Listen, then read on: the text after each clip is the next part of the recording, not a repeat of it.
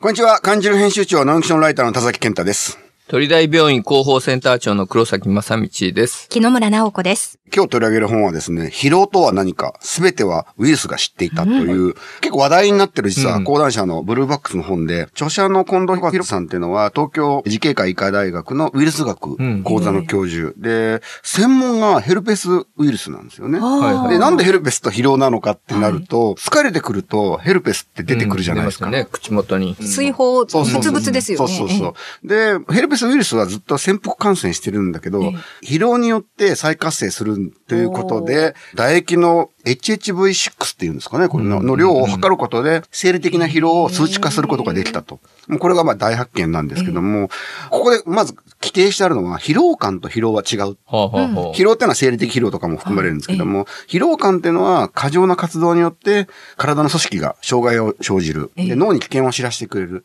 で、それが疲労感であると。だから栄養ドリンクとか飲みすぎ良くないっていうのは、要はこの危険な信号をあ無視しちゃうことになるからダメだっていうことみたいなんですよね。で、このまあ疲労も、疲労の方にまあ行くと、生理的疲労とさっき言った測定できる病的疲労っていうのがあって、病的疲労の究極がうつ病だって書いてあるんですよね。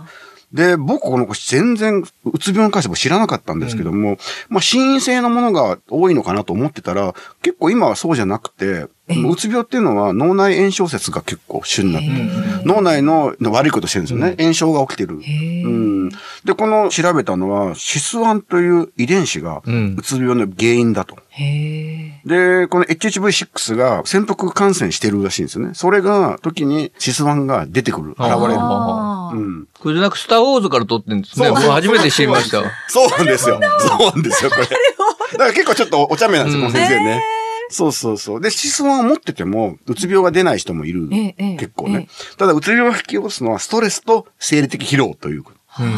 うん。脳内炎症っていうのはこれ常識なんですか常識かどうか。うつ病とウイルスの関係とか、その脳内炎症っていうのは、私一応脳の専門家ですから。一 応一応というか専門家ですよいや聞くのは聞くんですけど、やっぱり分野が多少違うんで、そうなんえーその精神科とか脳神経内科とか、うんそういうところのがむしろ専門のことなので、聞いたことはあるぐらいの感じですね。そんなもんなんですね。同じ脳だから、ね、黒瀬先生ご存知かなと思ったんですけども。で、まあ、もう一個面白かったのは、僕が実は悩まされてる新型コロナウイルスの後遺症。はい。これも脳内炎症だ。うん。へやっぱりその同じような倦怠感とかうつ症状が出るんで、僕は倦怠感、頭痛なんですけども、2年以上悩まさ、悩まされてて、うんで、これが脳内炎症だ。ブレインフォグね。ブレインフォグと言われる。うん、でもこれもこの、あの、まあ、ん遺伝子というかね、関わってくるって読むと、まあ、頭痛と一言に言っても結構いろんなものがあるんだなと。本当ですね。結構ね、薄い本なんですけど、読むのに2週間ぐらいかかったんですけども、なかなかそれだけの内容があって、疲労ってものは何か考えるきっかけになるし、うつ病とかにもう知識になるし、かなり面白い本でしたね。疲労はそういう体からのその、まあ、サインだというふうに。疲労感ええ、ええ、疲労感の方ね、疲労感感の方ですね。難しいな。はい。読んでみます。はい。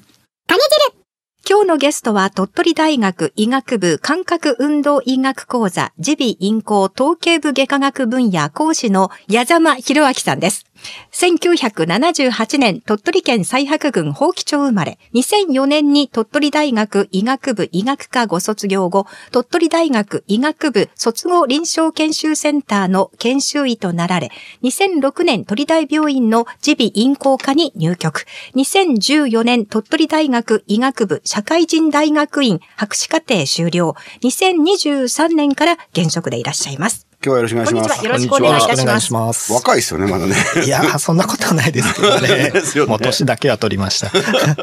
統計部外科分野というのを改めてですけど、ラジオで説明してもらってもいいですか？あ、わかりました。統計部外科っていうと、ちょっと難しい感じはするんですけど、まあ簡単に言うと、首から上の何でも屋さんで、うんとは言っても、目は眼科、あと、脳は脳神経外科とか神経内科とか、黒崎先生のプロがいらっしゃるんで、そういったところを除いた部分は、すべて耳鼻科統計部外科の範囲という形の診療科になります。じゃあ、鼻、口、喉、耳も。耳も全部。そうですね。ただ表面から見えない首のところで気管の一部であったりとか、うんうん食道なんかも範疇ですし、あと甲状腺っていうそのホルモンを作る器官、うんうんこういうところから癌ができたりするんで、うんそういったのを手術で治療して取り除くっていうこともしてます。鼻の奥に行くと、今度脳に行くし、耳の奥は脳だし、だからこの辺あの耳鼻科と脳外科で合同で手術したりとかやってるんですね、我々。特に矢沢先生、耳の専門家なんで、そういう耳の方から来る脳腫瘍を一緒に手術したり。で、頭頸部外科を扱う難しさっていうのは何かありますか？そうですね。やっぱり頭頸部の領域っていうのは、すごいいろんな器官、感覚器っていうのがあるので、例えば聞こえとか、あと匂いであったり、食べる、あと喋るっていうようなところを扱う領域なんです。舌、舌とかも含まれますよね。あそうですね。つまり感覚っていうことがすごい全て、ね、さっきのコロナ後遺症じゃないですけど、味覚がなくなるとこありますもんね。うん。そうですね。そんなも全部かかってくるってことですよね。味覚ってね、ちなみに顔面神経なんですよ。え？そうなんですか？どういうことですか？なかなかこれ難しいですけど、はい。顔を動かす神経から、実は味を感じる神経って伸びていって、すごい長い経路を通って下まで届いてるんです。そうなんですか？で、その大元を辿っていくと、実は耳のところから出ていくんで、私耳が専門してるんですけど、顔面神経も診療の対象として見てます。へえ、じゃあすごい幅広いですよね。かなり幅広いですね。しかも治療といったらもう私外科医なんですけど、うんうん内科みたいな感じでいろんな検査、診断から治療、そしてまあその後のフォローまで、経過観察まで全て網羅してやってるっていうのは結構特殊じゃないかなと思います。でも感覚って数値がなかなかしづらいじゃないですか。そうですね。で、個人差もありますよね。はいそれっていうのは検査ってのはどういう検査があるの？例えば専門だと聴覚。そうですね。耳ですよね。はい。はい。聴覚は、どちらかというとちょっとわかりやすい方法で、皆さんあの聴力検査っていうのは、はい。あの、ご存知かと思うんですけど、はい。健康診断とかでありますよね。はい。音が聞こえたらボタンを押して、はい。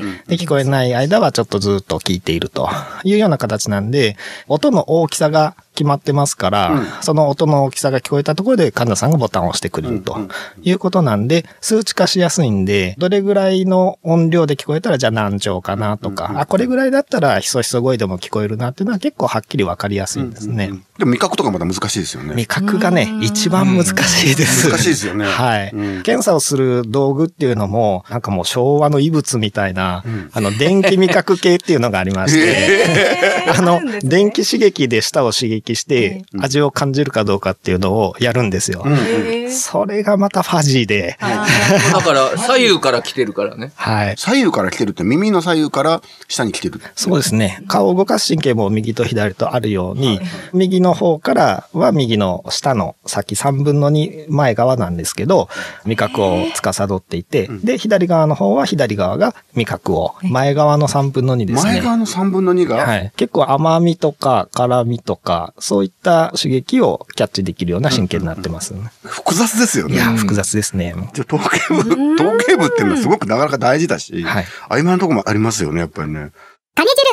頭頸部外科医になるまでを伺いたいんですけども、生まれは法基町。県外の方に法基町というのはどういうところなのかちょっと説明していただきたいんですけども。はい。まあ、有名なもので言ったら、中国地方の最高峰の大山っていう山があるんですけど大山のふもとにある小さな町で、大学病院とか、この BSS ラジオがある米子市とは、あの、隣接したお町になります。大体人口が1万人ぐらいの町なんですけども、まあ、本当に自然が豊かで、夏は日野川っていう一級河川があるんですけど、あの、えーああいう釣りをしたりとねか、鮎釣れるんですよね。えーあと冬になったらもう20分か30分ぐらいでゲレンデ行けますんで。スキー場もねスキー場も行けるし、もう本当に自然豊かで、自然が好きな人は本当に気に入る街じゃないかなと思います。僕らだと上田商事写真博物館が行って行きましたけども、いいとこですよね。いいですよね、あそこは。あそこからの大山の眺めがね、またいい写真が非常に綺麗に撮れますね。子供の頃はじゃあ自然にまみれて遊んでたって感じです。そうですね。周りに何もなかったので、外で遊ぶってなるとやっぱり自然で遊ぶという感じだったんですけど、でも私結構一人で遊ぶというか漫画とかゲームとか、あ あいった系にハマってた。なのに家の中でこう閉じこもってることも多かったんで、結構あの漫画、ゲームやり込みましたね。はいやり込みましたはい、やり込みました。はい。どういう漫画が好きだったんですか？その頃、ドラゴンボールであるとか、あとまあ、スラムダンクとかも始まった頃だったんですよ。で、そういった漫画の影響をかなりもろに受けるので、小中とサッカー部でサッカーやってたんですけど、はい。まああまり上手くなくて、あのチームも、あサッカー部なんですねあのはい、チームも弱かったんで、はい。それほど情熱が上がらなかったんですけど、うんうんうんスラムダンクの漫画読んで、すごい、お、かっこいいなと思って、うんうんで、俺もこんな感じで活躍できるかなみたいなのを少うんうし抱えながら、高校に上がった時にバスケ部に入ろうと思って、ちょっと初心者ながら始めたんですよ。はい。どうでした？い、やー、やっぱり現実は厳しかったですね。厳しいでしょ厳しかったですね。月焼き場で通る、まあ世界ではないっていうのはまあもちろん知ってるんですけど、その高校が結構チームとしてもレベルが高くて強かったっていうのもありますし、どこのどこどこあ米子東高校なんですけど。バ、スケも強かったんだ。あその当時、あうの、ん強くて、で、それについていって、一生懸命練習してるうちに、まあ、やっぱり差が開いてきたなっていうのもあったり、それが開いてきたんですか、えー一生懸命やってたら、一生懸命。縮まるんじゃなかったんですか？いや、なかなか上手くならないなっていうので、少し挫折をしまして。まあ身長っていうのもありますよね。そうですね。まはい。あポジションにもよりますけどもちろん。でも身長が低いけれども活躍をしてるスラムダンクで言ったはい。ら宮城亮太ポイントガードなんですけど、結構影響受けてるんだよね。いや、もうかなり、もうあのスピードでは負けないぞっていう感じを目指していたので NBA とかでもアレン・アイバーソンとかスティーブ・ナッシュとか、ああいうパスが上手であったり、すごくスピードが速くって切り込んでいったりっていうプレーがすごく好きでうん、僕もすごく真似をしていました。実際真似できたんですか？いや、あそこまではいけないんですけど、でしょうねただあの、パスを受ける同僚とか仲間とかからは、いや、パスうまいねって言われたのは結構誇りにしてます。これ医学部を志したのは高校になってからですか？高校生の時ですか？そうですね。あまり進路っていうことを真剣に考えたことがなく。なかったんですか？はい。まあ、ぼんやり生きてたんですけど、あの、高校2年生とか3年生になって、やっぱり進路、まあ大学どうすんだということを突きつけられるので、まあ考えざるを得んなと。理系には確か行ってたんですか？そうですね。数学とか物理科学とか、ああいう系はすごく好きで得意だったもんで、もう文系教科まっさらだったんですけどねうんうんうん。だからまあ理系には進むけど、じゃあそこからどうしようかなっていうのを考えて。で、まあ実際自分に興味があることを考えてみると、人体とか、こう、手を動かしてこれを、ものを取ろうとうん。する動きなんかでも、無意識にやってるわけなんですけど、必ず何か指令が出て、うん。マノから指令が出て、その距離感を掴んで、それを持ち上げて自分の思うところに持っていくっていうその動作の理論というか、どういうふうなメカニズムで動いてるんだろうっていうのを知ってみたくなって、で、そういったことが、まあ、勉強できるところを行ってみたいなっていうのが、動機の一つではあるかもしれません。この手の動機は初めてですよね。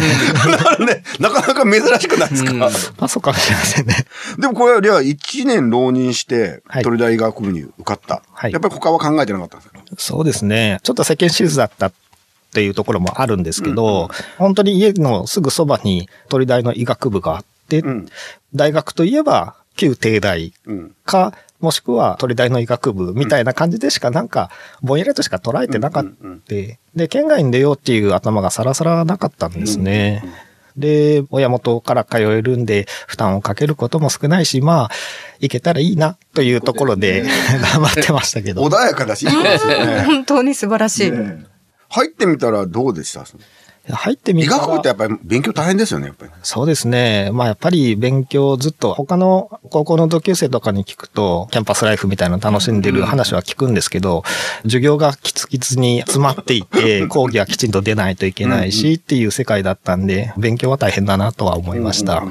で、まあそこで統計部外科の方に進むんですけども、これ選択っていうのはどういうきっかけなんかあったんですか？臨床講義っていうのが4年生ぐらいから始まって、お医者さんの病気の勉強を専門的に始めていくんですけど、まあその講義で一番自分に引っかかったというか、面白かったのが耳鼻科の講義だったんです。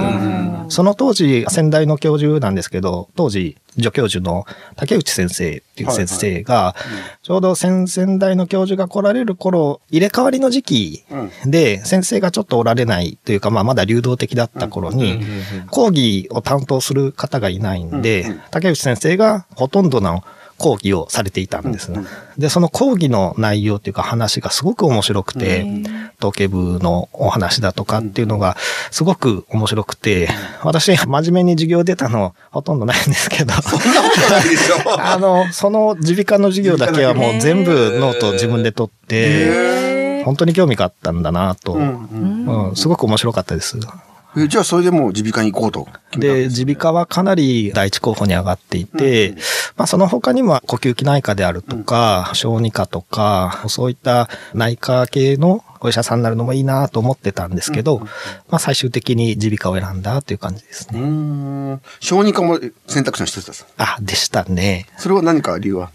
今思うと、うん何か引っかかったかはちょっとわからないんですけど、小児を見るっていうと、あの、全体的に、あの全身が見れないと、なかなか小児科になれないというか、いろんな知識を持ってないといけないので、で、そういった習ったことを全体的に活かせるっていうことに少し魅力が感じたところで、小児科もいいなと思いましたね。これ、矢沢先生の専門というか、この小児難聴っていうのも専門ですよね。まさにそこにつながるわけですよね。そうですね。3月3日に鳥取県聞こえない、聞こえにくい子供の支援セミナーを開催されて、矢沢先生が出るんですけども、この小児難聴っていうのをちょっと説明していただいても結構ですか？はい。小児難聴っていうと、うん言葉の通り子供の難聴なんですけれども、子供の難聴というか、特にもともと聞こえが悪い子供さんをうん。サポートをして、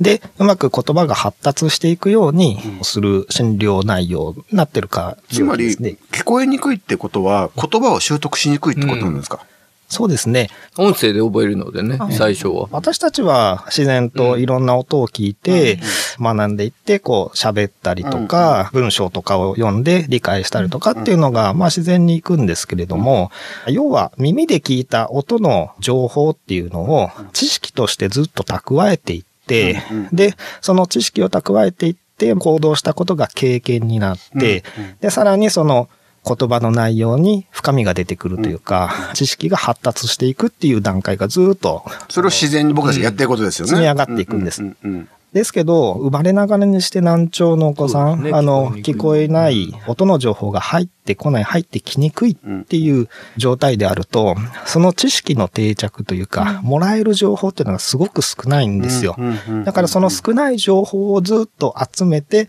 ようやく知識につながって、まあ経験もできるんだけれども、やっぱり同じスタートラインに立って用意どんで走って、その知識の少ない人と、知識を積みにくい子っていうのは、なかなか前に出ていきにくいっていうの上が、昇カーブが遅いってことですそうなんですね。とはいえ、生まれた時から聞こえにくいっていう場合って、そのなかなかアピールしにくいですよね。子供子供だし、それってどうやって親御さんは気づいたりとかするんですか？聞こえない、聞こえにくいっていうのは、見た目ではわからないので、でね。うん。やっぱり検査をするっていうのが非常に大事なんです。うん。向こうから言ってくるのを待つんじゃなくて、こっちから見つけてあげるっていうことが、やはり大事なんです。で、そういった検査っていうのが、小さい頃から、いくつか関門があってですね。で、最近、新生児聴覚スクリーニングっていうのがあるんですけれども、これは産婦人科で出産して生まれたばかりのお子さんに、自動判定装置のついた脳波の検査を行って、聞こえているかそうでないかっていうのを、スクリーニング検査をうん。その波が出てるかどうかを見るんですよね。そうですね。で、それで波が出てるお子さんは、ああ、これは反応が出てるから、まあ今のところ安心でしょうん。って言えるんですけど、その波が出なかった場合、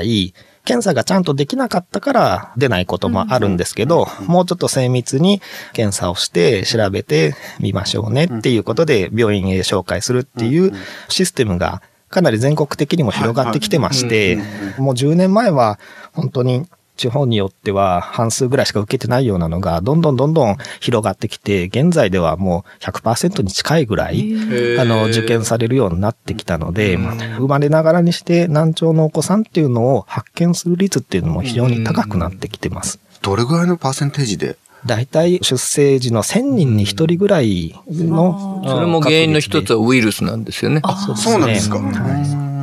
なるほどね。で、その後、言語発達が遅れるわけなんで、それなんかサポートしなきゃいけないですよね。そうですね。それこうやってどんな風にやられるんですか？この先天性の難聴だけじゃなくて子供の難聴で一番多い原因っていうのは実はまあ中耳炎なんですね。で、中耳炎っていうのは鼓膜の奥の部屋に海が溜まったり水が溜まったりする病気なんで、この水を取り除いてあげる治療、お薬であるとか、鼓膜に小さな石灰を加えて水を取ってあげることで聴力が回復するんですね。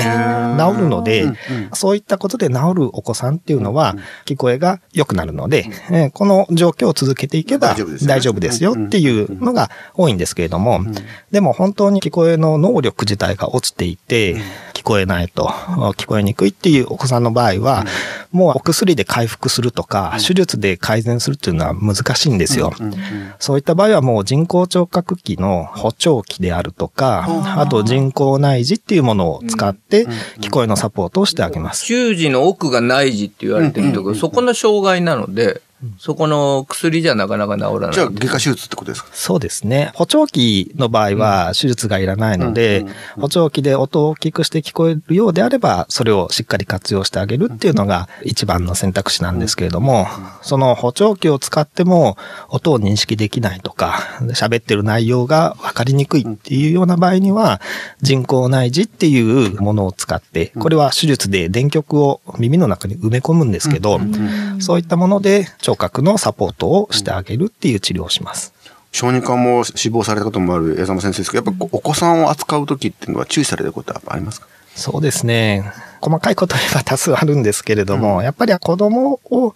子供扱いしないというか、うんいろんな泣いたりとか、いろんな喋りだとか、その裏側には自分の人格というか、個性っていうのが必ず潜んでいて、うん、それを伝える手段っていうのが未熟なだけであって、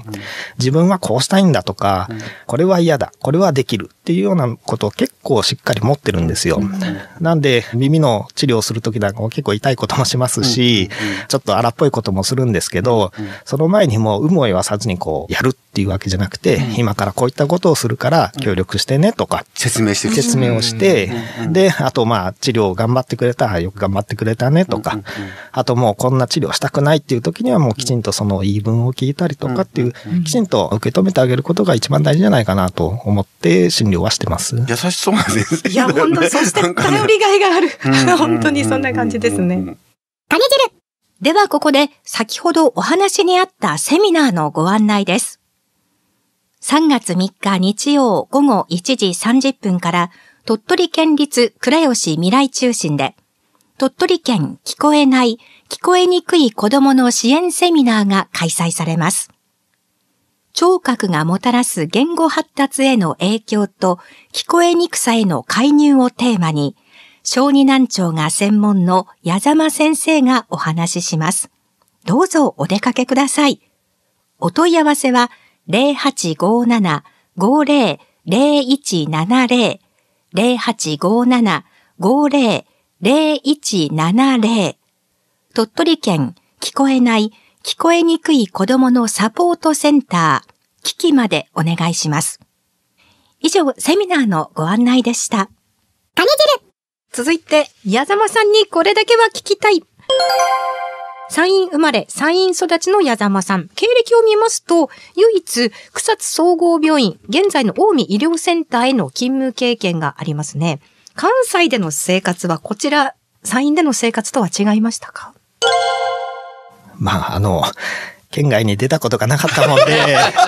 確かに。いや、その 行って、行ってみたかったんですか？行ってみたいっていうのもあったし、あとまあ、外に出たらどういうふうな、あの生活というか、怖い人がいっぱいなんじゃないかっていう気はしてたんですけど、はい、でもやっぱり出てみて生活してみると、まあどこに行っても人っていうのはまあ変わらないし、まあただ関西弁かなっていうこれ全病院長の北野先生の関係でいかそうですね。先々代の教授であった北野先生が修行の一環だからということで、まあ常々君はもう視野が狭いんで、広い世界を見てきなさいと。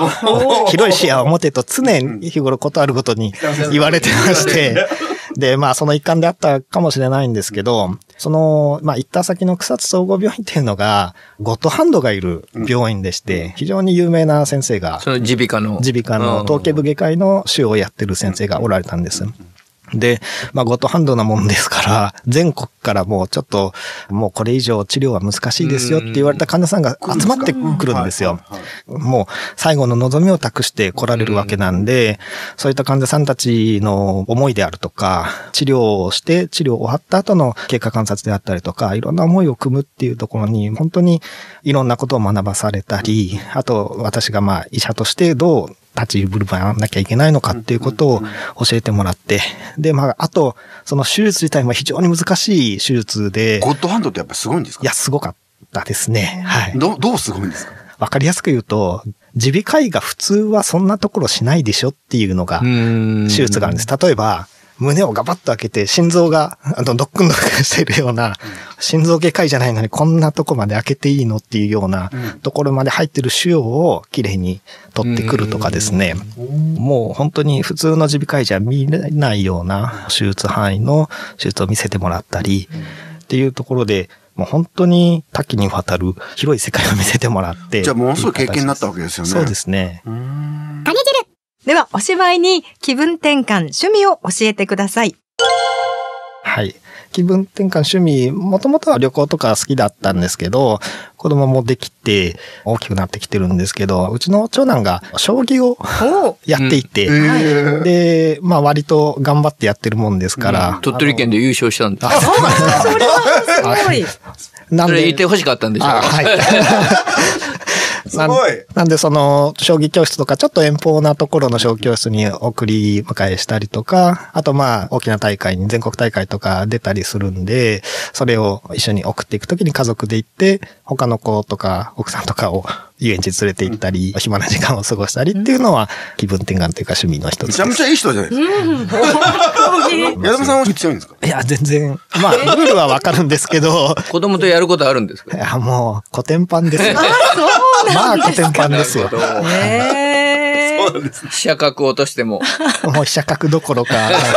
強者桂馬まで落とされ、これ以上下げたらぐらいまで落としてもらってます。伸び盛りで。いや、本当にね、これからも楽しみですね。ね